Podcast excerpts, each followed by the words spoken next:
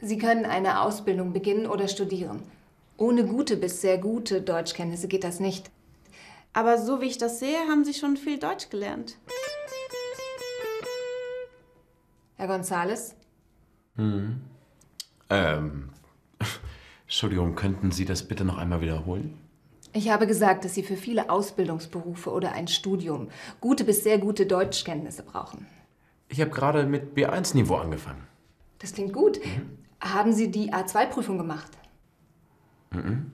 Aber ich habe einen A2-Kurs gemacht. Ich bin mir sicher, dass Sie das können. Aber ich bin mir auch sicher, dass die meisten Betriebe einen Nachweis über ihre Deutschkenntnisse verlangen. Dafür müssen Sie eine Sprachprüfung machen. Okay, dann mache ich diese Sprachprüfung und dann kann ich eine Ausbildung machen. Mal sehen. Welchen Beruf möchten Sie denn lernen? Ich bin mir nicht sicher. Sie sind sich unsicher. Hm. Gibt es eine Schauspielausbildung? Sie können in Deutschland eine Schauspielschule besuchen, aber da gibt es eine sehr schwere Aufnahmeprüfung.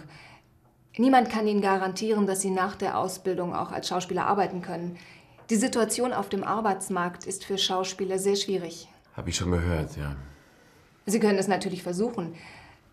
Haben Sie denn vielleicht noch andere Interessen oder gibt es etwas, das Sie sehr gut können? Ja. Ich kann Fahrräder und Mopeds reparieren.